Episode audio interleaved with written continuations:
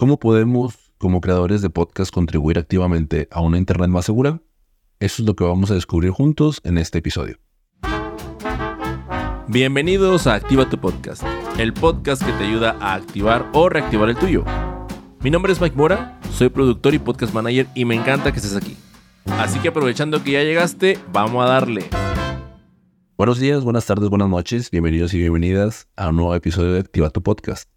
Hoy tenemos un tema que es referente a lo que se celebra hoy, 6 de febrero.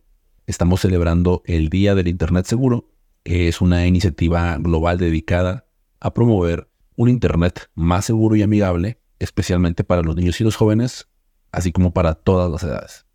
Esta iniciativa fue creada en el 2004, que curiosamente coincide con la edad que tiene, perdón, con el año en el que también de manera oficial conocemos se inició el podcasting. Así que tanto el del Internet Seguro como el podcast, este 2024, están cumpliendo 20 añotes. Así que dos décadas es bastantito. Pero ¿cómo fue que comenzó el Día del Internet Seguro? Quizás te estés preguntando. Y sobre todo también qué tiene de relevancia para nosotros. Bueno, este día se comenzó a celebrar cada año el segundo día de la segunda semana del segundo mes. Evidentemente no aplica para esta semana. Yo estuve revisando y sí, efectivamente variaba entre días. En este caso está, es la primera semana de febrero, no tiene sentido. Pero al fin, creo que es importante tener claro que es, que es febrero cuando empieza o cuando se hace. Y el objetivo, como ya lo mencionaba, es crear conciencia sobre los problemas de seguridad en línea, así como también alentar a las personas de todas las edades a usar Internet de manera más segura y responsable. En el 2004, como parte del proyecto de Safe Borders y luego adoptado por la red InSafe de la Comisión Europea, este día pues ha ido, se ha ido expandiendo y ha ido creciendo de manera exponencial, tanto así que ahora se celebra en 150 países alrededor del mundo. Yo personalmente no tenía conocimiento de este día hasta que, si recuerdan el episodio pasado donde hablaba del calendario editorial de Alex Villegas, pues ahí me llamó la atención y entonces dije, órale, lo relacioné con el sentido de decir, el podcast vive única y exclusivamente en Internet, por lo tanto, pues está relacionado con nosotros y el tema de seguridad, pues es, es relevante. Entonces también lo conecté con algunas historias que ya les estaré contando dentro de este episodio, que me pareció importante que lo tuviéramos en cuenta. Como creadores de podcast, creamos contenido que educa, entretiene e incluso en muchas ocasiones sirve de guía y de compañía también para nuestra audiencia. El nivel de intimidad que tenemos con nuestra audiencia es muy elevado, porque, bueno, yo en esos momentos soy consciente de que muy probablemente mientras me escuches, pues lo esté haciendo directamente tus oídos a través de unos auriculares, o quizás estamos a solas de camino a tu trabajo y voy ahí yo como tu copiloto o incluso a lo mejor estoy de fondo a lo lejos mientras estás preparando la cocina en un momento de soledad. Eso es crucial entender que está en nuestras manos, pues no solamente el poder de informar y entretener, sino también de fomentar un ambiente seguro y respetuoso para ti que nos estés escuchando y teniendo mucho cuidado con la información y con las cosas que compartimos contigo. Por eso en el episodio de hoy vamos a explorar cómo podemos como comunidad de podcasters contribuir a un Internet más seguro, desde proteger nuestra propia información hasta mejorar las interacciones que tenemos con nosotros como comunidad, así como con nuestros oyentes. Antes de empezar, ya sabes que cada episodio siempre te hago la misma invitación. Suscríbete al podcast en cualquiera de las plataformas que nos esté escuchando para que así cada martes esta plataforma de manera automática se encargue de recordarte que ya hay un nuevo episodio y pues tú estés al día activando tu podcast al 100%. Y un pequeño disclaimer, quizás ya lo hayas notado, estoy hablando un poco más bajo porque no me encuentro en el estudio. De hecho, se escucha un poco de eco. Ojalá y, y haga magia con el audio. Porque, bueno, estoy en un lugar que evidentemente es muy cerrado, no es ideal para grabar pero es lo mejor que encontré. Ya es la segunda vez que estoy grabando este episodio. Mm. Así que espero que me disculpen y, sobre todo espero que disfruten el contenido y sea de utilidad para todos. Ahora sí, ya entendimos ya, ya hablamos un poquito de dónde comenzó el, día del Internet seguro. Ahora vamos a enfocarnos en cómo lograr la seguridad de nuestra información personal y profesional en el ámbito digital. Esa es la primera parte que quiero, que quiero abordar. Y para ello te quiero platicar acerca de algunas herramientas, ¿no? Pero antes de llegar al tema de las herramientas, quiero que te imagines lo siguiente. Imagínate que un día, de pronto, alguien te hackea tu cuenta de Gmail. La cuenta con la que dice de alta tu podcast. ¿No? ¿Ya te lo imaginaste? Qué duro, ¿no? Imagínate que, que tu ex tiene acceso a todas tus cuentas y en lugar de rayarte el carro, te cambia la contraseña con la que subes los episodios a tu plataforma de hosting. ¿A verdad? no, bueno, el ejemplo de likes no es el mejor, pero quizás el ejemplo de, que sí, de, que te hackearan, ¿no? Esperemos que no te suceda. Bueno, más o menos vamos ahorita a hablar un poquito de esto. Hay que pensar en ello, hay que pensar en qué puede suceder, porque si así ocurriera, lo que podría pasar es que tu información quedaría expuesta, tú perderías la posibilidad de continuar publicando episodios y esto pues afectaría no solo a ti, sino también a tu audiencia, quien definitivamente perdería parte de la confianza que te tiene. Ahora imagínate lo siguiente, imagínate que el día de mañana la plataforma en la que tú alojas tus podcasts quiebra, ¿no? La compran o la adquieren o ya nadie la atiende y todo tu contenido se ve comprometido. Entonces, quiero que pienses en esos dos escenarios para que luego los vayamos conectando con cada uno de los puntos que vamos a ir platicando en el episodio. Ahora sí, ya que pusimos sobre la mesa el escenario apocalíptico, vamos a ponernos a pensar en, en qué podemos hacer, ¿no? Para no nada más se trata de, que no cunda el pánico, ¿no? O sea, vamos a, ver qué, acciones, qué acciones podemos tomar. Entonces, primero hablemos del tema de nuestras contraseñas. Hay herramientas que probablemente ya conozcas que funcionan como bóvedas de múltiples contraseñas.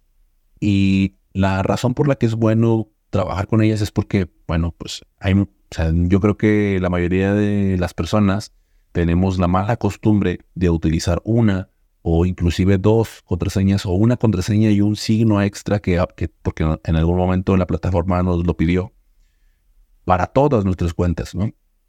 Y además de que son fáciles de recordar o de descubrir, también resulta que se usan en todas las cuentas y esto pues quizás no lo, yo, antes no lo sabía, pero esta es una de las razones principales por las que se puede violar la seguridad de, nuestras cuentas, por, precisamente porque son contraseñas débiles o repetidas.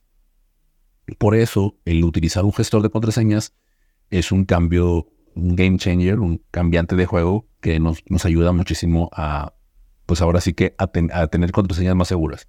Y aquí les voy a contar un caso que está relacionado ¿no? Y que pues puede, pues puede servir de experiencia, ¿no? Cuando yo creé la contraseña y la cuenta para mí, para este podcast, lo hice cuando estaba en la plataforma de hosting de Acast. Entonces yo creé la cuenta y generé una contraseña muy difícil de recordar, o sea, de esas que tiene signos y así toda revuelta. Y la guardé en mi gestor de contraseñas, ¿no? ¿Qué ocurrió después?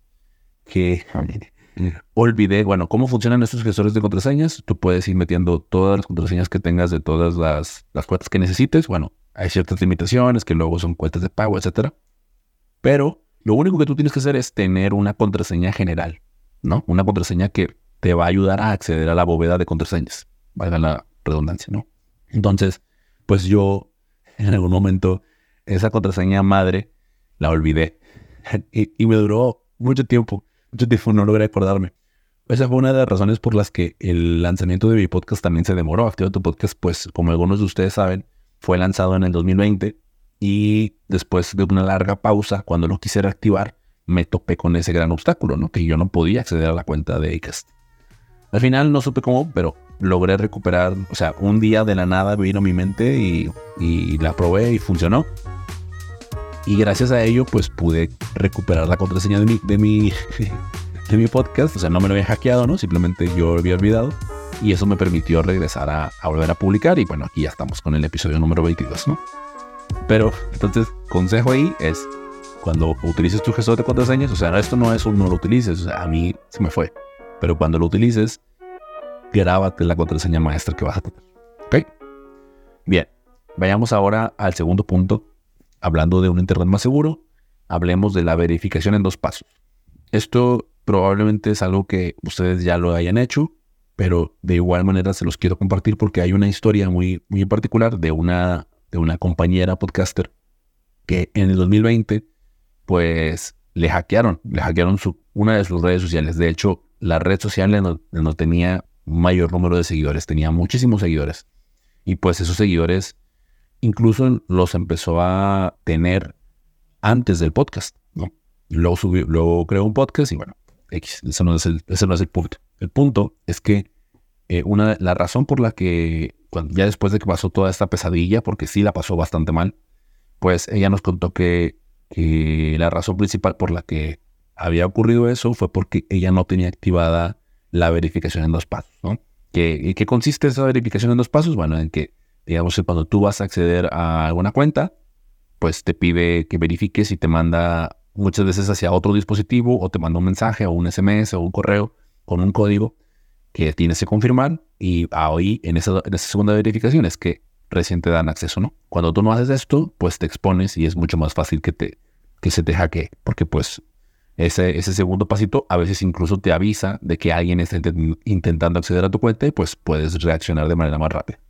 Entonces, aquí ¿Qué es lo que, lo que hay que tener cuidado?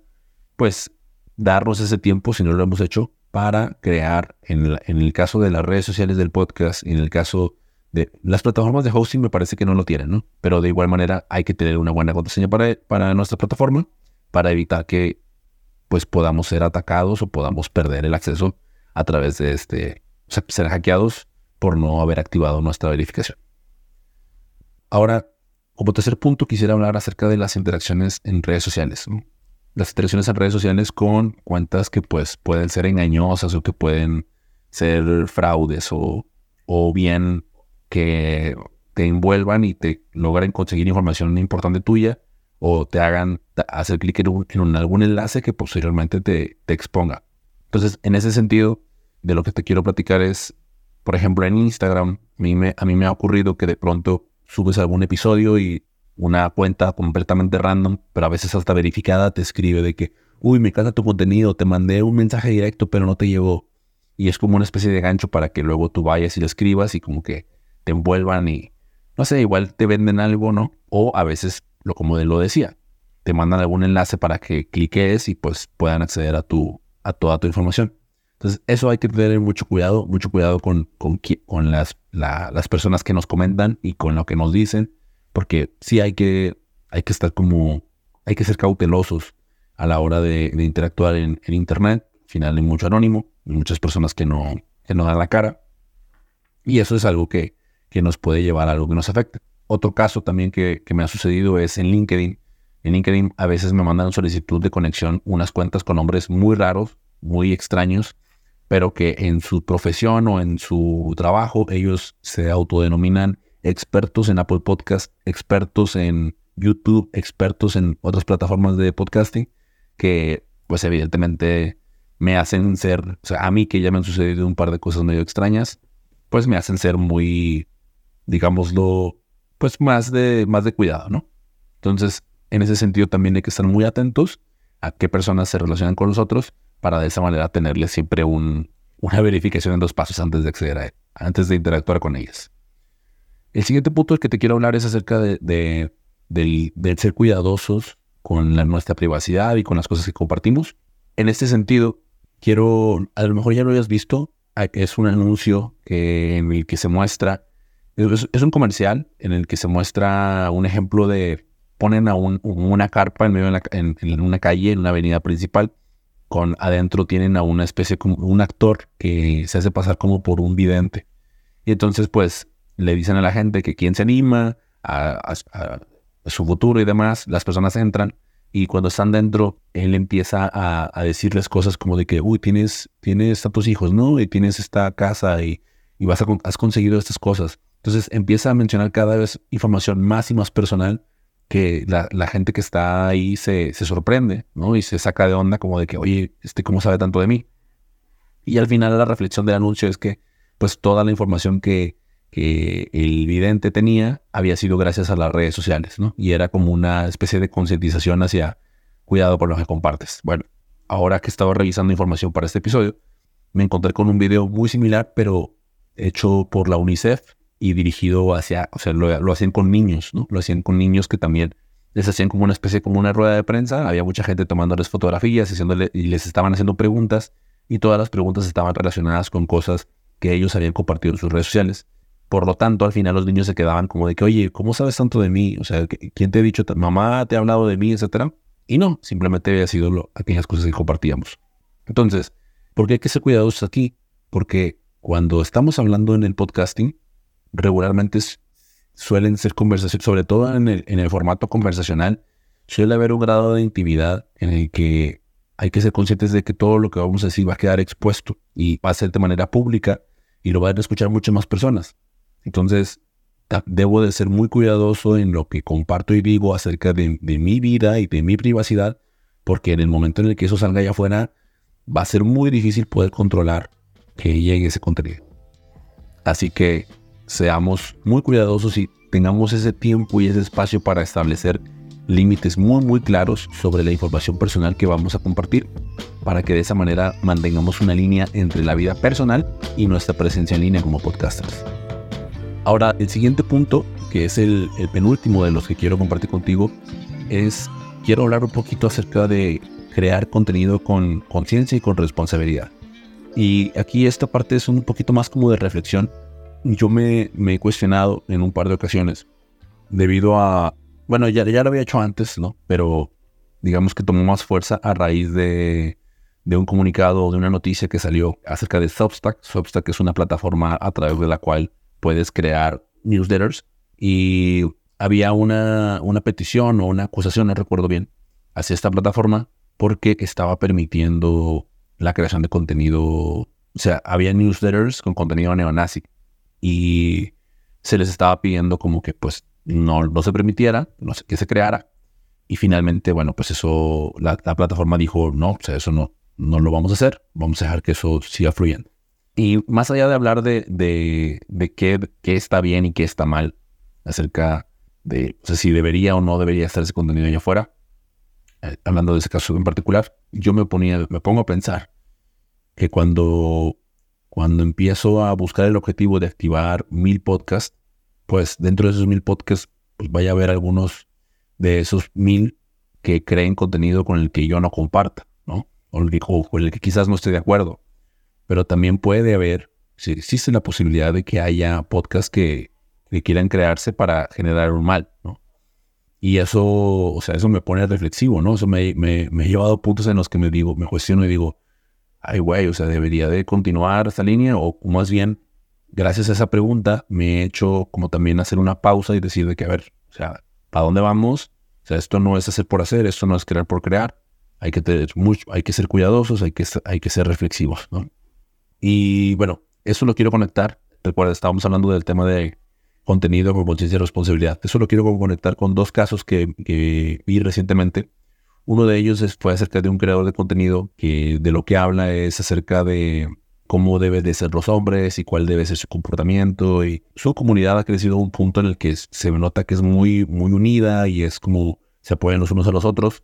Sin embargo, han empezado a recibir duras críticas, sobre todo él, quien lo dirige, pues precisamente por los temas de los que habla, ¿no? Porque pues también habla, tiene, hace ciertas referencias hacia las mujeres que probablemente no debería estar, no deberían estar haciendo o podrían estar mejorando. Entonces, ese tipo de cosas de pronto a mí también me hacen, me, me dejan pensando y digo, pues yo, yo al menos no quiero hacer algo que cree una, como una secta, ¿no? O sea, como un, un grupo de personas que, de que, ah, todo lo que yo digo es, es lo que debe de ser. O sea, al contrario, eso me pone a pensar y me, hace reflexionar en que yo quiero que sea esto algo abierto al diálogo y que pues también haya personas que, como lo decía, ¿no? Así como habrá contenido que no me guste y que no comparta, pero pues a través del diálogo pueda aprender y pueda ser más inclusivo, pero siempre que sea creando espacios de seguridad, ¿no? De, donde las personas no, no se hagan daño unas a las otras y no estén dañando a terceros. Eso sería lo ideal y eso me pone a pensar en cómo es que lo voy a hacer, ¿no? Otro caso que también me, me dejó pensando acerca de este tema fue los juicios que han estado, ha habido hacia los directores de las plataformas gigantes como lo son Facebook y TikTok, entre otras, en donde han recibido acusaciones por parte de padres de familia, quienes los hijos de estos padres han incurrido en las autolesiones, incluso algunos han estado al borde del suicidio o se han suicidado debido al, tipo de contenido que las plataformas les han, les han hecho llegar, ¿no? Y aquí se genera otra pregunta y, otra, otro debate acerca de cuál es el papel de las plataformas y cuál es el papel que tienen los creadores de contenido en la protección de la salud mental y el bienestar de la audiencia. Con esto pues, pongo la pregunta sobre la mesa con el objetivo de decir, oye, ¿de qué manera estoy impactando yo a, mi audiencia de manera positiva, negativa, con este, con este tema en particular? ¿no? Entonces, estos casos nos sirven de recordatorio, quizás un tanto sombrío, pero es un recordatorio de que el contenido que creamos y compartimos tiene el poder no solo de influenciar pensamientos y acciones, sino también de afectar la vida de las personas de manera profunda y a veces hasta irreversibles. Por eso es importante hacernos la, pregunta acerca de cómo nuestro contenido está contribuyendo a un bien mayor, si es que lo está haciendo, cómo, y si estoy siendo consciente o no del posible impacto que pueda tener. Para que esa parte siempre nos aterrice y nos, nos responsabilice de lo, que, de lo que el día de mañana pueda pasar. Porque hay personas que van a tomar decisiones gracias a lo que estamos diciendo. Pues yo soy consciente eh, hasta cierto punto de que yo estoy constantemente impulsando a que, continúes y que eches a andar ese proyecto, ¿no? Pero de esa misma manera también tengo que, no nada más así como el borras y sí, hazlo por hacerlo. O sea, también es, oye, pero sé consciente de que esto le va a ayudar a alguien, de verdad le va a ayudar a alguien, ¿no? Y pues al menos tenerlo presente como para si, si hace daño, pues entonces, uy, aprender y, no, no, o sea, por ahí no va, va por acá, corregir y, y redireccionar constantemente. Y el último punto lo voy a mencionar muy por encima porque no me quiero alargar ya más, que es acerca de la importancia de respaldar nuestra información. Todo el contenido que estamos creando, si el día de mañana le pase lo que le pase a la plataforma de hosting en donde lo tenemos, lo mejor es que tengamos respaldado todos nuestros audios, todas nuestras portadas lo que puedes hacer, un consejo, algo que yo ya hice, es anotarte el día 31 de marzo, que se celebra el día del backup day o el día del respaldo, para respaldar toda la información que tengas. Yo no sé si con esto te ayudó o no. Espero que me lo digas a ser un poquito más consciente acerca del, Internet seguro. De lo contrario, bueno, hagamos un repaso y, pues si no ayuda nada, pues igual me lo comentas. No, no tenemos problemas aquí. Como ya lo dije, estamos abiertos al diálogo. El repaso general entonces sería rápidamente, recuerda utilizar herramientas de gestión de contraseñas. El siguiente punto sería no olvides activar la verificación en dos pasos de las plataformas que estés utilizando para tu podcast. El tres es cuida la interacción en tus redes sociales y sé muy, muy consciente de que hay cuentas que son falsas y que no es importante no caer en ellas. El cuarto punto es sé cuidadoso con tu privacidad. El quinto, creemos contenido con responsabilidad de conciencia y el sexto es respalda toda tu información. Si este podcast te sirvió de algo, te dio una idea respecto a lo que debes hacer o no con tu programa, te invito a que me dejes una reseña de 5 estrellas, ya sea en Apple Podcasts o en Spotify. En YouTube me puedes dejar tu like si merece menos de 5 estrellas, pues mejor te invito a que me lo mandes por tu retroalimentación a través de Instagram, arroba podcast, y así te prometo que escucharé la, la crítica y me pondré a trabajar para mejorar, ¿no? Me despido no sin antes recordarles que podcast se escribe sin acento y se hace con amor.